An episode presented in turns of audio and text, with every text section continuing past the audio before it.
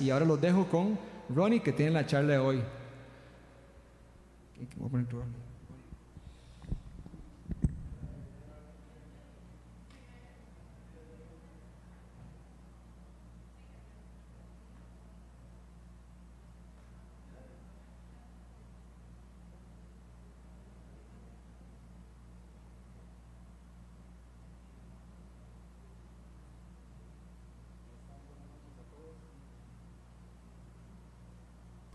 ¿Cómo están? Buenas noches a todos. Ahora sí, ¿verdad? Lo que pasa es que estoy emocionado por este momento, la verdad. Entonces no sé si estoy hablando con el micrófono encendido, apagado. Pero me alegra mucho que, que la casa esté llena. Eh, eso significa que tenemos hambre y sed de Dios. Eso significa que tenemos necesidad de llenar algo en nuestros corazones y por eso estamos acá.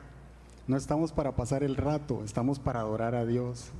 Estamos aquí no por casualidad, estamos aquí porque Dios tenía planeado este momento, porque quería hablarte, porque quería que lo adoraras, porque algo especial Él ha preparado para tu vida y para la mía. Eh, mi nombre es Ronnie, para los que no me conocen, y yo soy el que tiene el privilegio de compartir la palabra el día de hoy. Eh, hace, hace, hace unos días eh, los israelitas estaban conmemorando eh, el holocausto, ¿verdad? En honor a todas las personas judías que murieron durante la Segunda Guerra Mundial a raíz de, de ese conflicto. El holocausto en la Alemania nazi, cuando los judíos tuvieron que buscar refugio en otros países para evitar ser torturados, asesinados y acosados eh, y obtener protección de, de países vecinos. Pero no fue solo en ese momento, la verdad es que de alguna manera la necesidad de refugio empezó a crecer y a crecer. Y revisando algunas estadísticas fui a encontrar que en el sitio de las Naciones Unidas, vamos a poner, a proyectar unas estadísticas ahí, esas estadísticas corresponden al finales del 2019 donde dice que 80 millones aproximadamente en todo el mundo hay de personas desplazadas. Y me sorprendió la cifra, eso es el 1% de la población. Eso es el 1% de la población que no tiene dónde vivir, que no tiene dónde comer, que no tiene un país y que está acogido a una entidad para que le dé protección. De esos 80 millones aproximadamente, porque seguramente el número ya es mucho mayor, eh, 26 millones, es decir, el 32% corresponde a personas refugiadas. Y más de la mitad de esos refugiados son menores de 18 años. Son jóvenes. Esos refugiados son personas que se encuentran fuera de su país de origen por temor a la persecución, por ejemplo, al conflicto, a la violencia generalizada y otras circunstancias que han perturbado gravemente el orden público en el país de origen. Los desplazados, que es la mayoría, es el 63%, 45.7 millones de personas, la mayoría sirios, que viven acogidos a la ONU. ACNUR se llama la, la entidad, una de las dos entidades que acoge a todas esas personas y la otra está difícil de pronunciar, pero es como UNHCR, que es la que acoge a los, a los sirios. Y de esos desplazados, el 40%, es decir, más o menos eh, 20, 20 millones de personas, son niñas y niños, aunque usted no lo crea. Y 3.6 millones de ellos, lamentablemente, Venezuela contribuye a esas personas desplazadas. Por eso es que tenemos muchas personas venezolanas eh, acogidas en Colombia, en Costa Rica, en Panamá, en Estados Unidos. Y el número sigue creciendo. Hay 4.2 millones de personas pidiendo asilo a través de la ONU. Y esto es una necesidad creciente de refugio. Y la ONU lo que hace es darles albergue, darles alojamiento, darles protección, darles servicios médicos de emergencia, pero literalmente viven en carpas, viven en toldos, voluntarios los educan. Y si nosotros tenemos un hogar, así sea alquilado, así sea rentado, nosotros somos dichosos. Tenemos que darle gracias a Dios porque no, no formamos parte de ese 1% que yo le acabo de, de describir. Tenemos mucho por qué darle gracias a Dios, pero resulta que espiritualmente todos necesitamos refugio. Así que el tema de hoy se llama Mi lugar de refugio. Y yo le voy a pedir que cierre sus ojos, vamos a hacer una pequeña oración para poner este momento en las manos de Dios. Ven Espíritu Santo. Es tu palabra, Señor. Te damos gracias, te damos la gloria. Yo sé que tú preparaste este momento para hablarnos, para ministrarnos, para enriquecer, Señor, nuestro corazón. Queremos conocerte más, Señor. Que esta palabra, Señor, nos ayude a acercarnos más a ti. Que podamos acogernos a lo que tú tienes para nosotros y que podamos creer un poquito más el día de hoy en lo que tú tienes para nuestras vidas. En el nombre de Jesús. Amén. Yo creo que todos conocen el salmo del cual vamos a estar hablando, es el Salmo 91, es el salmo de protección, creo que en algún momento lo hemos repetido. Y me encanta el salmista, solo para describirle un poquito, los salmos están escritos en un lenguaje poético, no literal. Y eso es importante, pero detrás de esos poemas, detrás de ese lenguaje poético, es el creador describiendo lo que él hace. Es hablando de una forma distinta el amor del padre hacia los hijos en todo momento. Así que eh, me encanta cómo el salmista escribe el Salmo 91 y dice, el que habita al abrigo del Altísimo se acoge a la sombra del Todopoderoso. Yo le digo al Señor, yo le digo al Señor, Tú eres mi refugio, mi fortaleza, el Dios en quien confío. Solo Él puede librarte de las trampas del cazador y de mortíferas plagas, pues te cubrirá con sus plumas y bajo sus alas hallarás refugio. Su verdad será tu escudo y tu baluarte. No temerás del terror de la noche, ni de la flecha que vuela de día, ni de la peste que acecha en las sombras, ni la plaga que destruye a mediodía podrán caer mil a tu izquierda y diez mil a tu derecha, mas a ti no te afectará. No tendrás que abrir los, no tendrás más que abrir bien los ojos para ver a los impíos recibir su merecido, ya que has puesto al Señor por tu refugio, al Altísimo por tu protección. Ningún mal habrá de sobrevenirte, ninguna calamidad llegará a tu hogar, porque Él ordenará que sus ángeles te cuiden en todos tus caminos y con sus propias manos te levantarán para que no tropieces con piedra alguna. Aplastarás al león y a la víbora, hollarás fieras y serpientes. Yo lo libraré, dice el Señor, porque Él se acoge a mí. Lo protegeré porque reconoce mi nombre. Él me invocará y yo le responderé. Estaré con Él en momentos de angustia lo libraré y lo llenaré de honores, lo colmaré con muchos años de vida y le haré gozar de mi salvación. Un salmo precioso. Creo que hay muchas casas que incluso lo tienen en la entrada y el Salmo 91 es el que está abierto ahí en la Biblia de la entrada. Y yo quiero compartir con ustedes tres enseñanzas que, yo encontré preguntándole al Señor cómo compartir este mensaje con ustedes. Y hay tres enseñanzas que yo quiero que, que estudiemos el día de hoy, que creo que Dios quiere compartir con nosotros.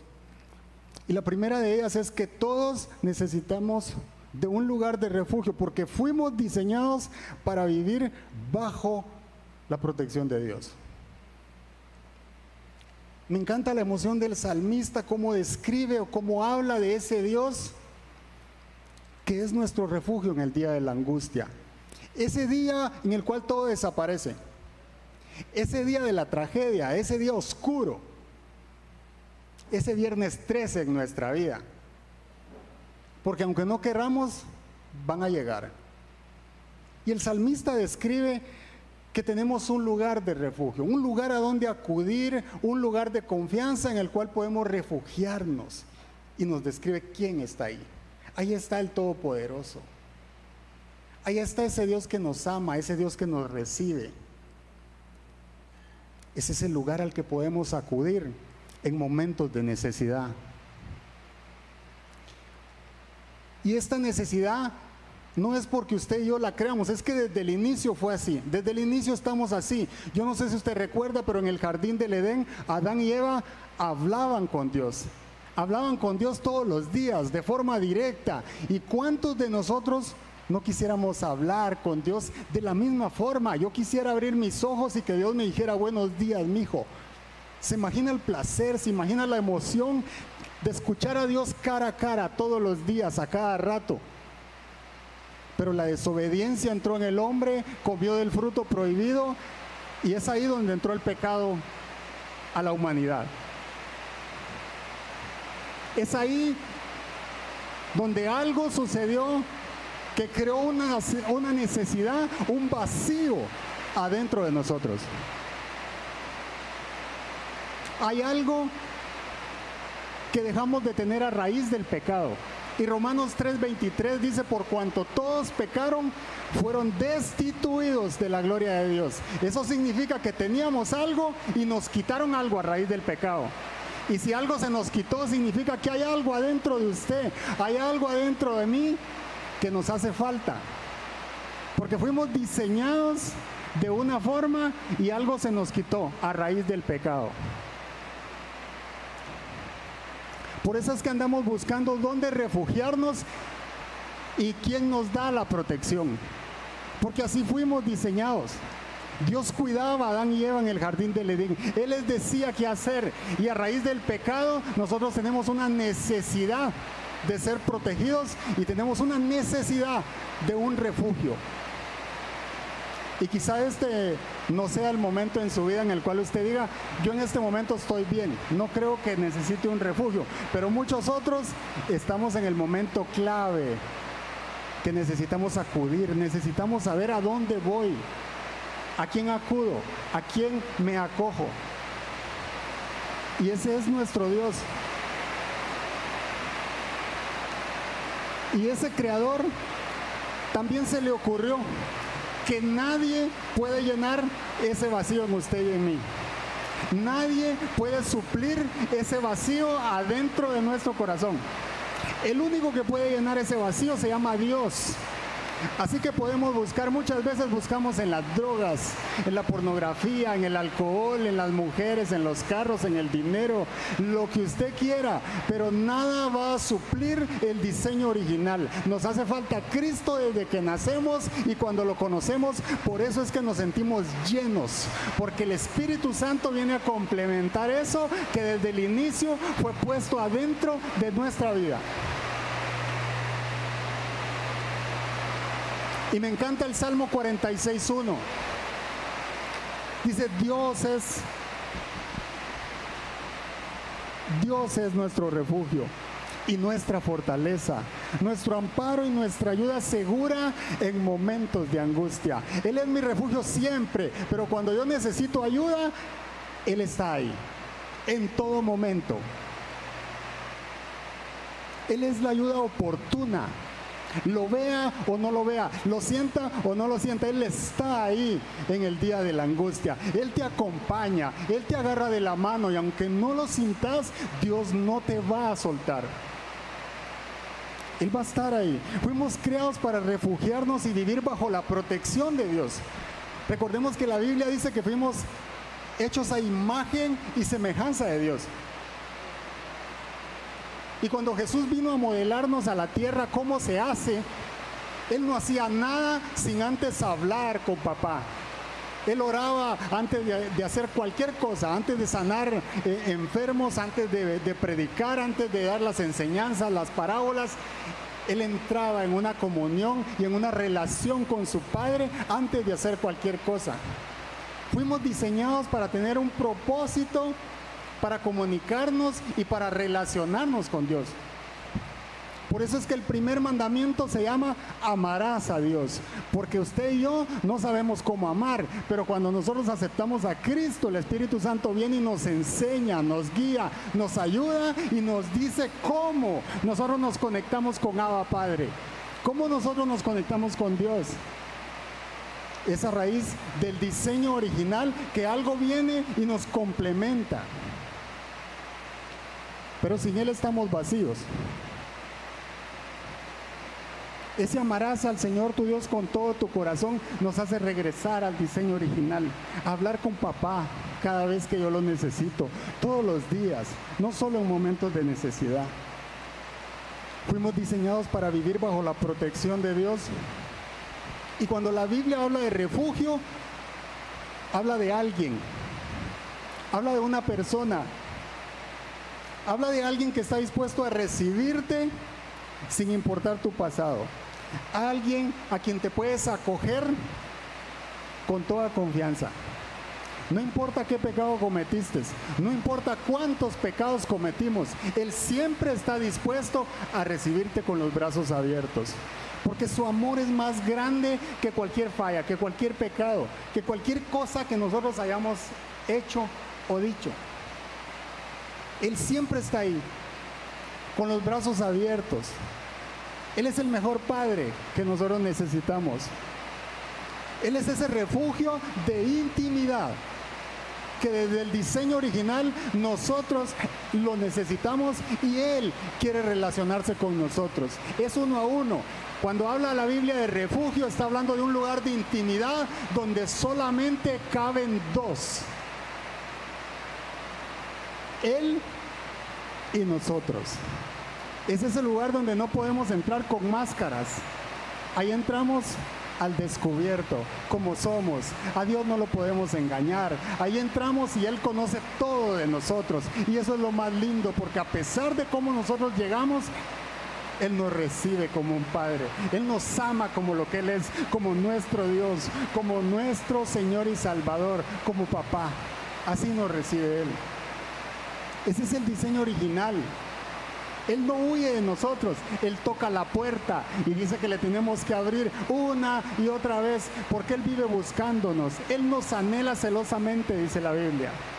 Fuimos diseñados para vivir bajo la protección de ese Padre.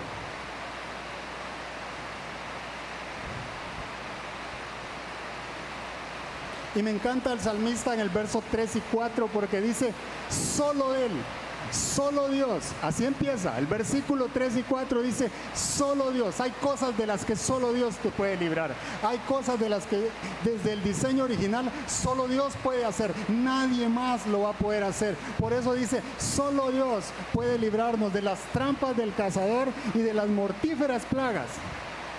¿Y cuáles son esas trampas del cazador? Son los dardos del enemigo.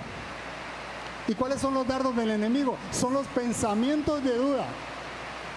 Oiga bien, son los pensamientos de duda, de fracaso, de engaño, de depresión, de muerte que vienen a nuestra vida. Esos son los dardos.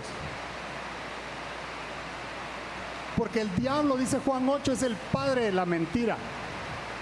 El blanco del enemigo es nuestra mente. Es ahí donde se pelea la batalla.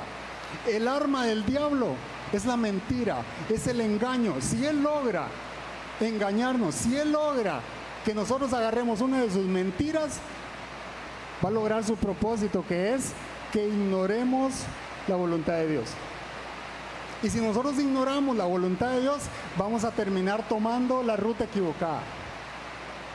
Pero Efesios 6:16 me encanta porque Dios nos dice qué hacer en todo momento. Efesios 6:16 Dice, además de todo esto, tomen el escudo de la fe, con el cual pueden apagar cuántas flechas?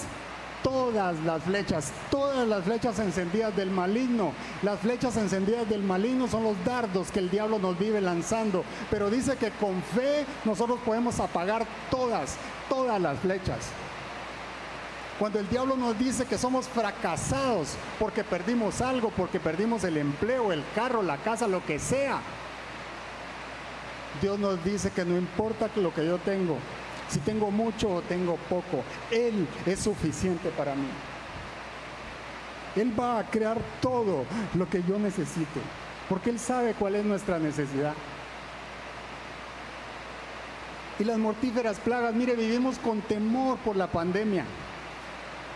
Pero el versículo dice que solo Dios nos puede librar de ellas. Ojo, no le estoy diciendo que no se vacune. Es un criterio y una decisión que usted toma, pero dice solo Dios puede librarnos, porque Dios es el que da y Dios es el que quita la vida. Miren, nos podemos morir tomando agua o salimos de aquí nos pegamos un resbalón y ya se acabó. Ishkamik, como dicen en Guatemala. Así puede ser de simple o puede ser más complicado. Solo Dios sabe si vamos a vivir 100 años o 20 o 30 o 40. Dios da y Dios quita la vida. Solo Él puede librarnos de eso. Pero me fascina cómo termina ese versículo 4. Porque mire, dice, pues te cubrirá con sus plumas y bajo sus alas hallarás refugio. Qué extraño cómo nos da protección, ¿no es cierto? Usted se pregunta igual que yo, con sus alas nos cubre y con sus plumas nos da refugio. Dice, su verdad será tu escudo y tu baluarte. Mire, Dios es tan poderoso que hasta con poemas nos rodea, con poemas nos protege. Mire lo que dice Mateo 23, 37. Y este es el problema. Porque solo Dios nos puede librar de las trampas del cazador y de mortíferas plagas, pero el problema se origina en nuestras decisiones. Mire lo que dice Mateo 23, 37. Dice Jerusalén, Jerusalén, que matas a los profetas y apedreas a los que se te envían. ¿Cuántas veces quise reunir a tus hijos? Está hablándole al pueblo de Israel. Como reúne la gallina, en Guatemala decimos pollitos, y se dice pollitos, ¿verdad? Se burlan de nosotros por eso, pero bueno. Dice, como reúne la gallina a los pollitos debajo de sus alas, pero ¿qué dice al final? ¿Qué dice al final? Pero no quisiste. El problema es que Dios nos da muchas cosas y nosotros ¿qué hacemos? No queremos, no aceptamos la voluntad de Dios, pero no quisiste, dice. Entonces pensamos que sus alas poco pueden proteger y que sus plumas y que su sombra poco puede cubrir. Eso es lo que el diablo le gusta que nosotros creamos. Se lo voy a repetir. Pensamos que sus alas poco pueden proteger y que su sombra poco puede cubrir. Tenemos que tener cuidado con las mentiras del diablo. Porque él es muy sutil, muy sutil. Y yo le voy a decir una cosa a los hombres. Si otra mujer que no es con la que estás casado te está diciendo que sos el hombre ideal para cualquier mujer, te está vacilando. Y si te dijo que sos guapo, te está engañando. Porque ni sos guapo ni sos el hombre ideal para otra mujer que no sea la que Dios ha diseñado para ti. ¿Te están dando cuenta? Y el diablo así opera. O sea que si le dijeron que está guapo, no está guapo.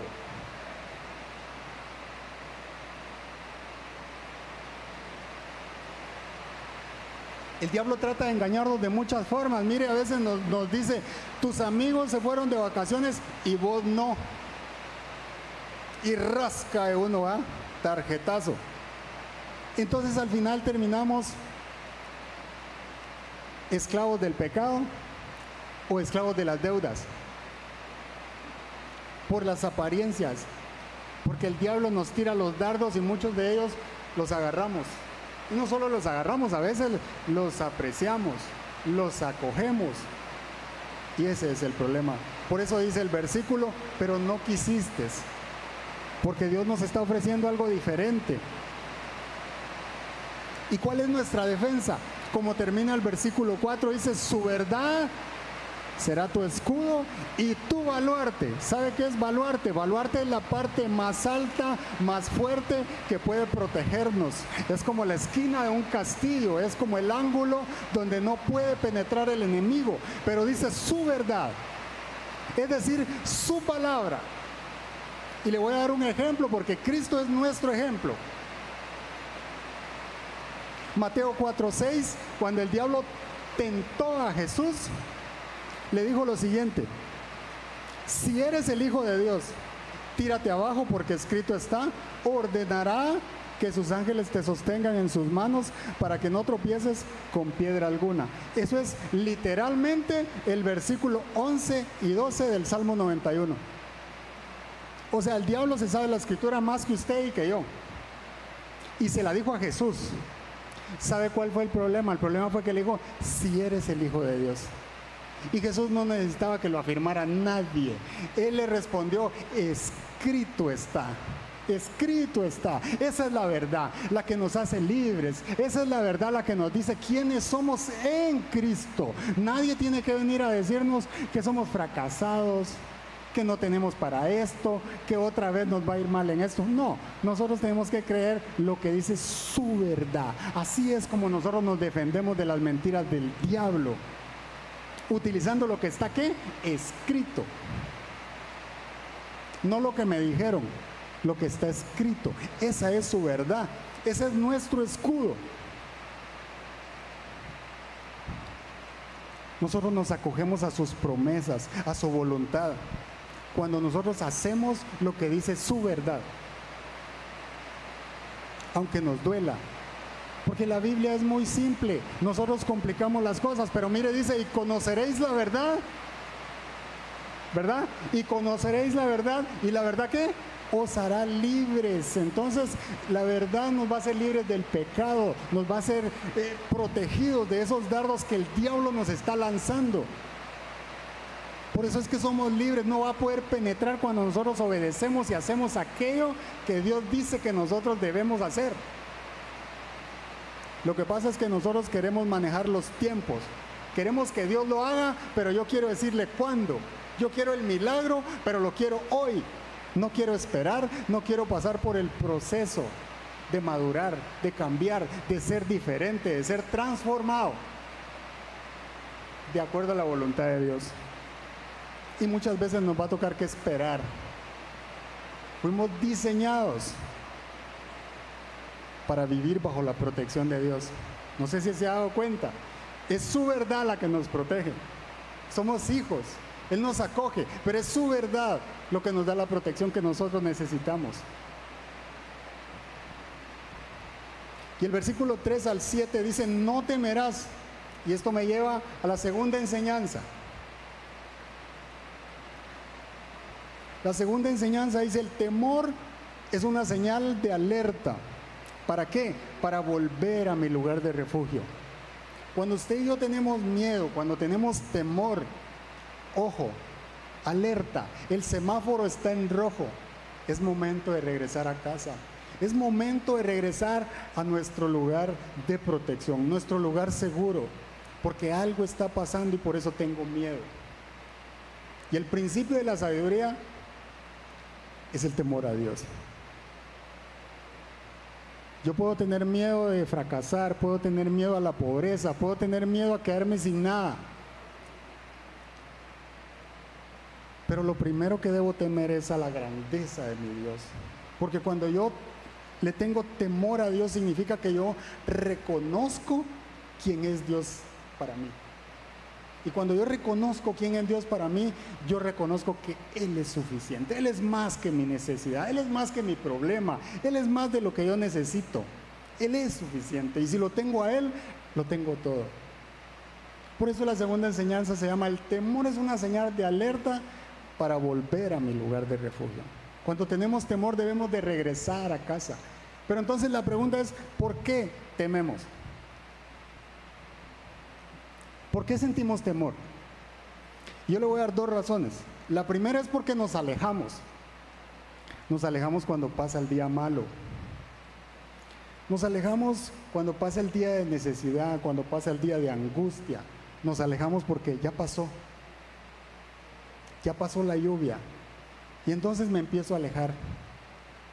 Yo recuerdo que cuando oraba, oraba y oraba porque Dios nos hiciera padres, fueron los, los años en los que yo pasaba metido con Dios de una manera que yo no le puedo describir. Pero claro, cuando nos dio a, a nuestras hijas, uno empieza a ya no hacer lo mismo. Uno ya no ora como oraba antes, uno ya no se rinde como se rendía antes. A eso me refiero. Hay un momento en el cual pasa el día malo y empezamos a alejarnos de la sombra del Altísimo, del lugar de refugio. Le doy un ejemplo bíblico. Sí, la gran cena. Jesús describe por medio de una parábola que preparan la gran cena y hay muchos invitados y ninguno de los invitados atiende la gran cena porque uno se acababa de casar y andaba disfrutando, ¿verdad? Otro había comprado unos bueyes y los andaba viendo, otro había comprado tierras y las andaba inspeccionando, cualquier cosa, porque el día malo había pasado. Pero Jesús dice, la cena está servida y no se va a desperdiciar llamen a los necesitados, a los cojos. En otras palabras, Dios dice, lo que yo preparé no se desperdicia, está para todo aquel que lo necesite, aquel que viene al refugio, aquel que lo busca va a encontrar las bendiciones que Dios ha preparado para sus hijos. Y la segunda es, dejamos de confiar. Cuando dejamos de orar, cuando dejamos de disipularnos, cuando dejamos de estudiar la palabra, y sobre todo cuando comenzamos a creer que podemos hacerlo por nuestros medios. Esa es la segunda razón. Yo puedo con este negocio. Y hacemos el negocio y se nos olvidó ponerlo en las manos de Dios. Yo puedo con esta inversión. Y la hacemos y no consultamos con papá. Yo puedo con esta relación y después estamos metidos en un problema porque no era la persona adecuada. Y si sale bien, qué buena decisión la que tomé. Y si se dan cuenta, así empezamos a alejarnos porque las decisiones las estoy tomando yo. Entonces empezamos a, tomar el rol de Dios.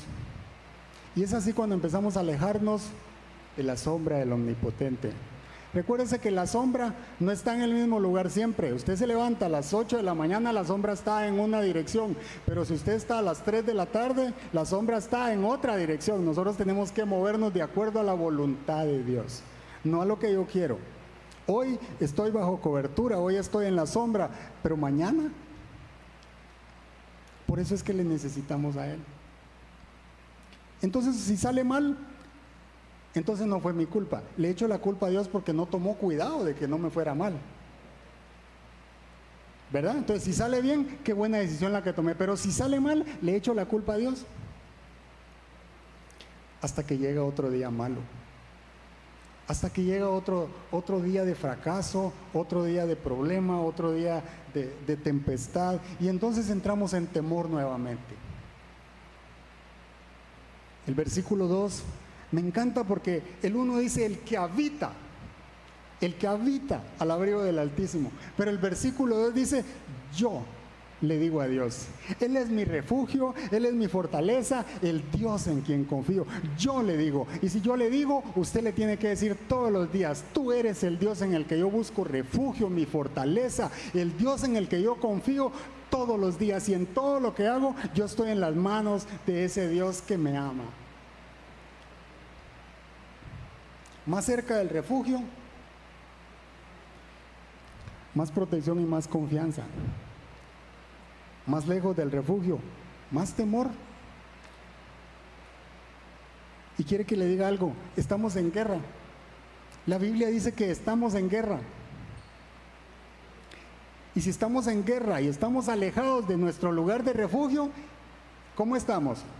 Estamos expuestos, estamos vulnerables, estamos sin las armas necesarias para combatir la guerra en contra del enemigo.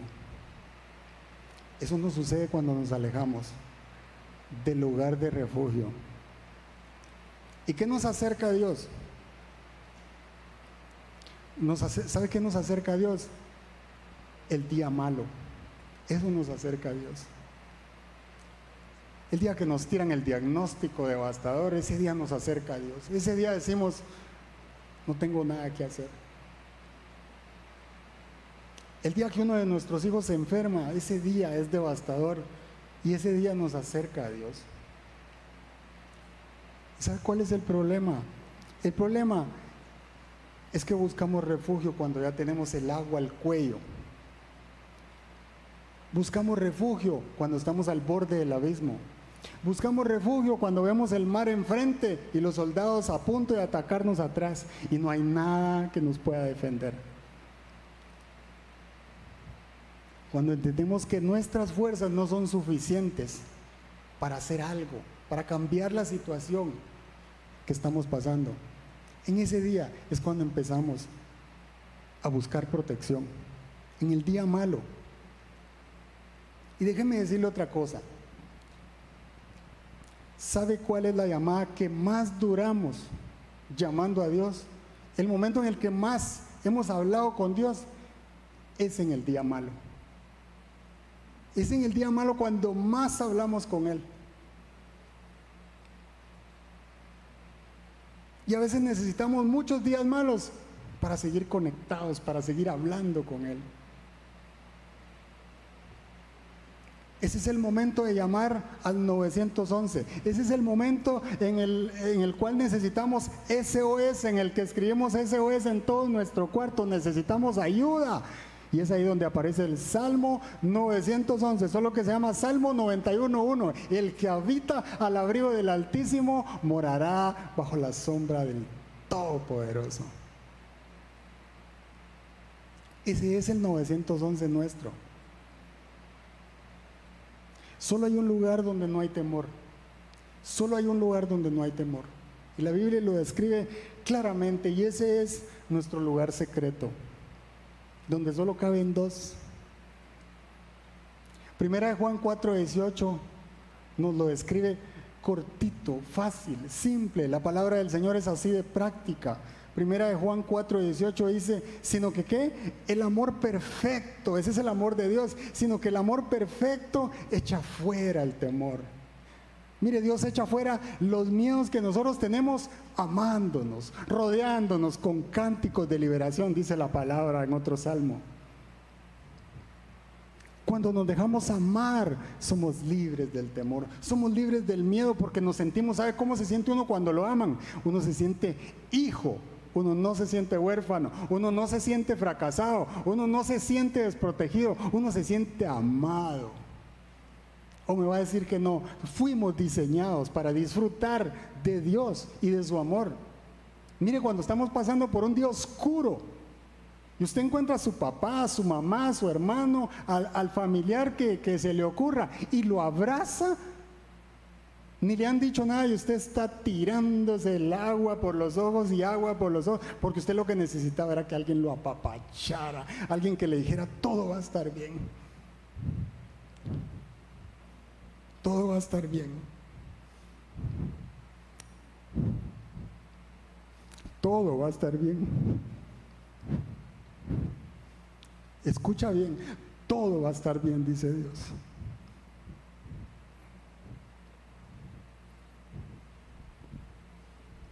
Es al abrigo donde tenemos que estar. No te alejes de ahí. Muévete en la dirección que Dios te dice. Sigue los pasos que Dios te ha marcado que sigas. No dejes de leer su palabra, no dejes de aprender, porque allí hay vida. Cuando la gente se estaba yendo y los discípulos le dijeron a Jesús, ¿y ahora qué hacemos? Y Jesús les dijo, ustedes quieren irse también. Pueden irse si quieren. Porque es nuestra decisión seguir al Maestro, es nuestra decisión seguir a Cristo. ¿Y sabe qué le dijo, qué, le dijo Pedro a Jesús? Creo que fue, fue la vez que, que Pedro respondió algo tan, tan impresionante que le dijo, ¿a dónde más iremos, Señor? ¿A dónde más iremos? ¿A dónde más si no es a tu refugio, Señor, si solo tú tienes palabras de vida eterna? Mire, donde hay algo muerto, la palabra de Dios le da vida eterna. Donde no existe, Dios crea. Donde no hay, Dios va a hacer algo nuevo en tu vida y en la mía. Porque ese es Él. Él es tan poderoso que describe que con sus alas y con sus plumas nos protege. Como la gallina protege a sus polluelos. El problema es cuando uno de los pollitos se escapa, porque tiene que proteger a los otros. Lo que pasa es que ese que se escapó fue una decisión de ese pollito, alejarse del lugar seguro, del lugar secreto. El mejor lugar donde tenemos seguridad y protección es en los brazos de papá, es en el regazo de nuestro Dios. Por eso es que es con su amor que Él nos da la protección que necesitamos.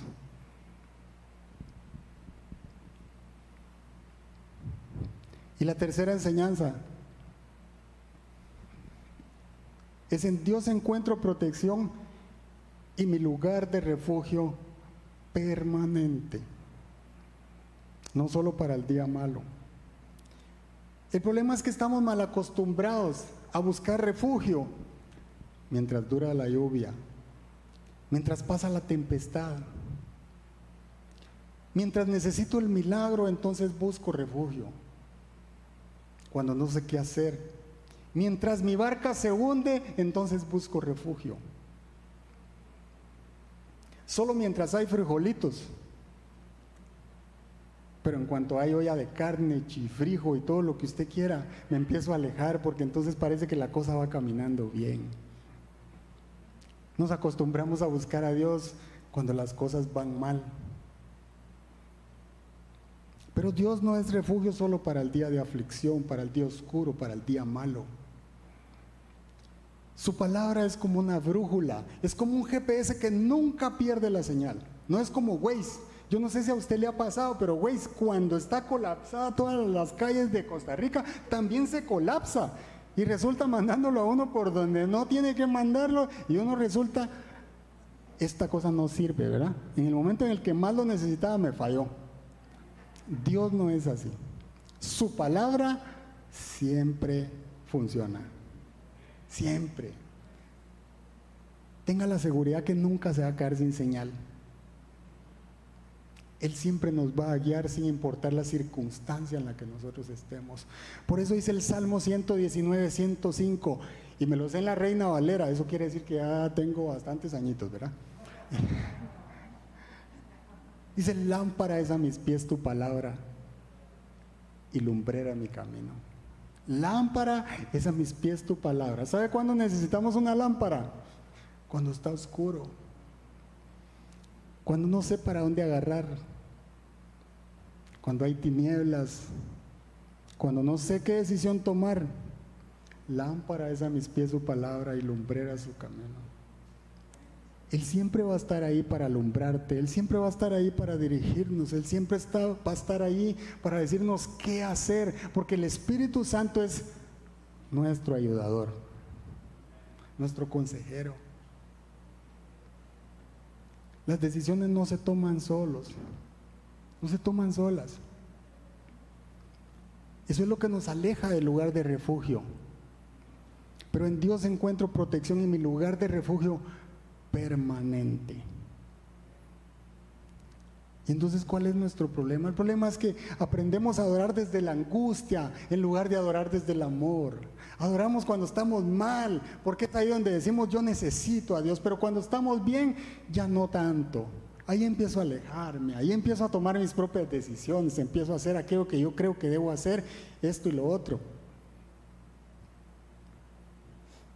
Pero no adoramos a Dios solo por lo que nos da, adoramos a Dios por lo que Él es. Él es el Rey, Él es el Padre, Él es nuestro Salvador. Él es nuestro Dios, Él es soberano, Él es el principio y el fin, el alfa y la omega. Mire, hay tantos atributos que nos dicen la razón principal por la cual nosotros tenemos que adorar a ese Dios. Al campeón, decía la alabanza. Nosotros tenemos que adorar a Dios por lo que Él es, no por lo que yo necesito nada más. Si Dios dio a su propio Hijo para perdonar nuestros pecados, para salvarnos, ¿qué más no nos va a dar el Señor? ¿Qué más no nos dará el Padre si dio a su propio Hijo? Juan 3:16, de tal manera amó Dios al mundo que dio a su Hijo unigénito, para que todo aquel que en Él crea no se pierda, mas tenga vida eterna. Fuimos creados no solo para vivir en conflicto, fuimos creados para una eternidad Por eso es que no estamos preparados para la muerte, porque fuimos diseñados para vivir con Él en la eternidad. Lo que pasa es que tenemos miedo cuando vamos a pasar de esta a la otra, pero realmente fuimos diseñados para disfrutar con Dios en la eternidad.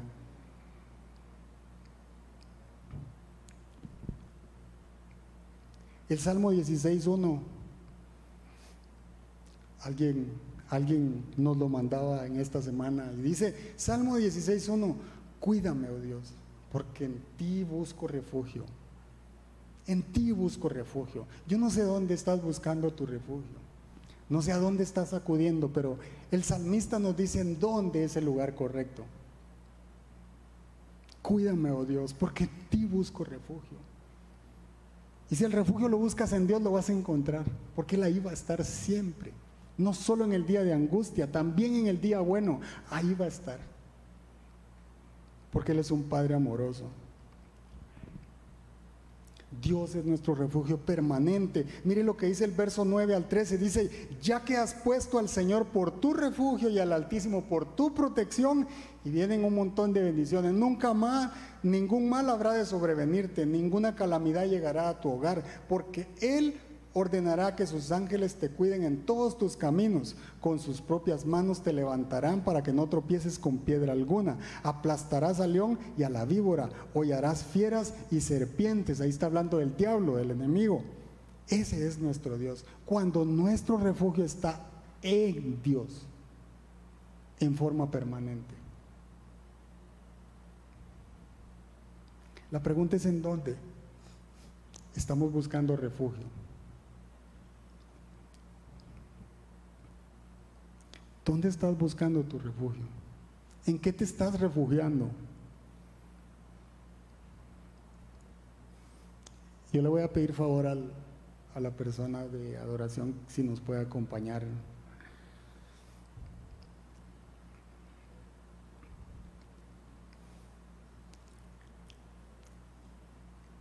El salmo me encanta porque el salmo 91 empieza diciendo el que habita al abrigo del Altísimo. Yo quiero que por un momento pensemos esa palabra. Porque no dice cuando estamos mal, cuando estamos bien, cuando estamos regular. ¿Sabe qué dice? Dice el que habita. ¿Sabe qué es habitar? Es residir. Es vivir permanentemente allí con Él. El que vive con Él, el que vive bajo su presencia, morará bajo la sombra del Omnipotente, dice. ¿Y sabe cuál es la sombra del Omnipotente? Es su presencia. El que habita en el lugar secreto. Ese es el que tiene comunión con papá. Ese es el que lo escucha. Es el que se acoge a su voluntad, a su protección no solo a las bendiciones, también a sus bendiciones, a sus promesas, pero es el que habita. Refugio no es una casa donde nos escondemos mientras dura la lluvia, mientras dura la tempestad y se calma. Y luego nos alejamos nuevamente con la sensación de que todo está bien. El refugio que, el refugio que Dios ofrece no es un paraguas mientras llueve o un abrigo mientras hay frío.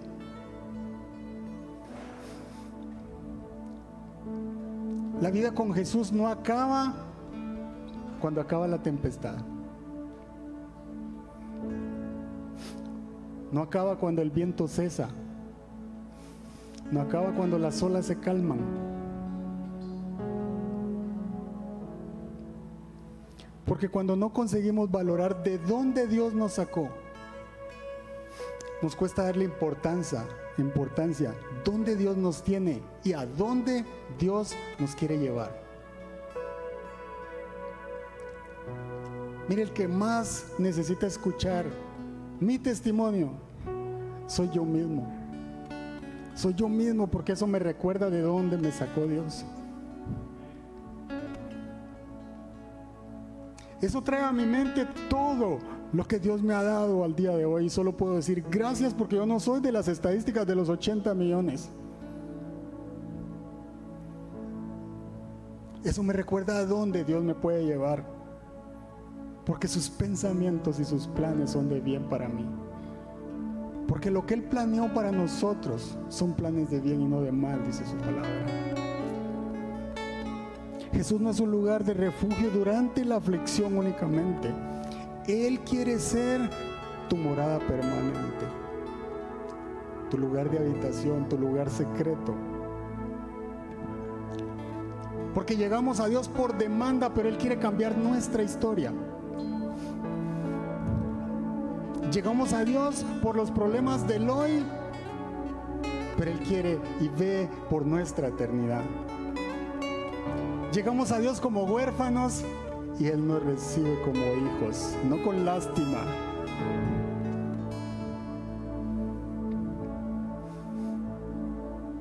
Llegamos en angustia y Él no nos mira con lástima, nos mira con amor. Él abre sus brazos una y otra vez. Porque ese es el amor de papá. Cuando habitamos en su presencia, Él nos cura, él nos sana, Él nos purifica, Él nos transforma, Él cambia nuestra historia. Porque el que habita al abrigo del Altísimo disfruta de la morada donde está el Altísimo, donde está el Dios Todopoderoso, donde está nuestro Rey. El Salmo 32, 7 dice, tú eres mi refugio protegerás del peligro y me rodearás con cánticos de liberación. El Señor hace fiesta cuando nos libera. Él se goza cuando te saca de la angustia, del pozo de la desesperación. Él se alegra porque hay un hijo que lo escuchó, hay un hijo que volvió al refugio, hay un hijo que le creyó, que se acogió a su voluntad. Hay alguien que dijo, yo te creo, papá. Y papá se alegra y dice que nos rodea con cánticos de liberación. Debemos dejar de refugiarnos en lo que fuimos y debemos comenzar a adorarlo por lo que Cristo hizo en nosotros. Muchas veces lo adoramos creyendo que somos un accidente. Pero la Biblia dice que fuimos planeados. Desde antes de llegar al vientre de nuestra madre, Él ya nos había planeado. Para el mundo nosotros podemos ser rechazados, pero en Dios siempre vamos a ser aceptados. En el refugio siempre vamos a ser aceptados.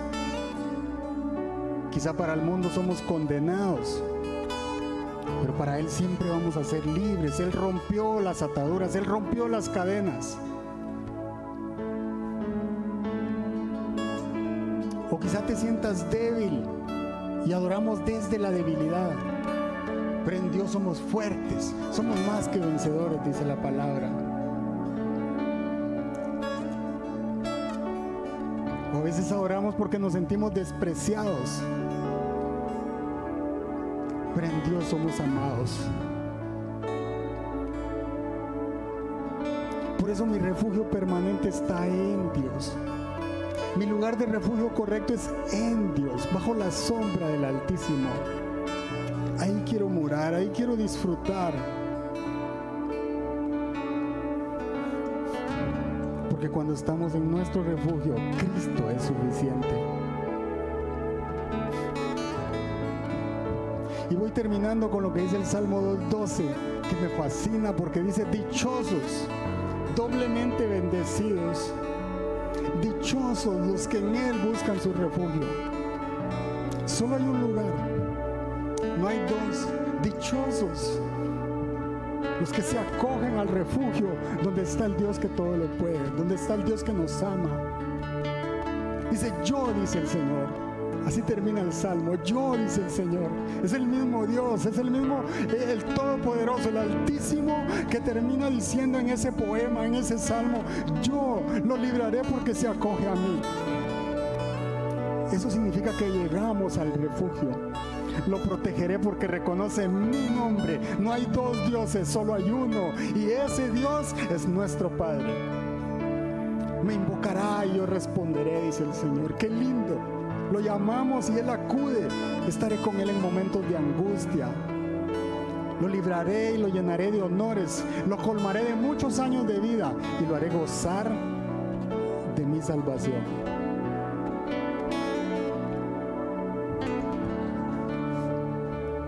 Y yo quiero terminar con la siguiente reflexión para ustedes y para mí.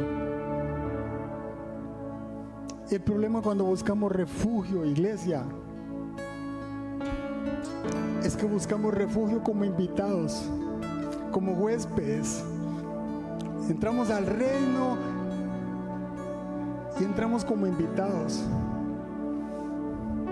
¿Y sabe dónde duerme un invitado?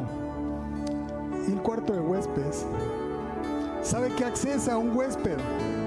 La sala. Y si es de confianza, llega a la cocina nada más. Así llegamos buscando refugio al reino. ¿Y sabe qué dice la Biblia? Entren confiadamente al trono de la gracia. Porque nosotros somos hijos. Y los hijos no están en el cuarto de huéspedes. Los hijos están cerca del Padre. Los hijos están en la habitación principal disfrutando, como lo hacía María, de la presencia de Dios. Deleitándose con solo verlo. Y diciéndole, te amo Señor. Yo quiero más de ti. Yo te admiro. Eres maravilloso. Eres todo lo que necesito acérquense confiadamente al trono de la gracia, porque ahí hay misericordia, ahí hay protección, ahí hay refugio. Los hijos habitan al abrigo de papá. Los hijos no comen migajas de la mesa del rey. Recuerda esa parábola. Los hijos no comen migajas de la, de la mesa del rey. Los hijos comen pan. Los hijos disfrutan de todo aquello que Dios ha preparado.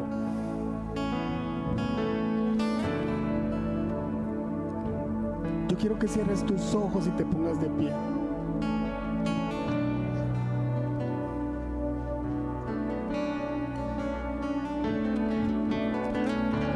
Trajo a este lugar y no es por casualidad nosotros tenemos necesidad de un lugar en donde refugiarnos y por eso estamos aquí. Dios quiere escuchar tu corazón, Dios quiere escuchar esa alabanza, Dios quiere escuchar lo que tú quieres decirle. Dios quiere escuchar eso que te preocupa, eso que te agobia. Abrígate al abrigo del Altísimo.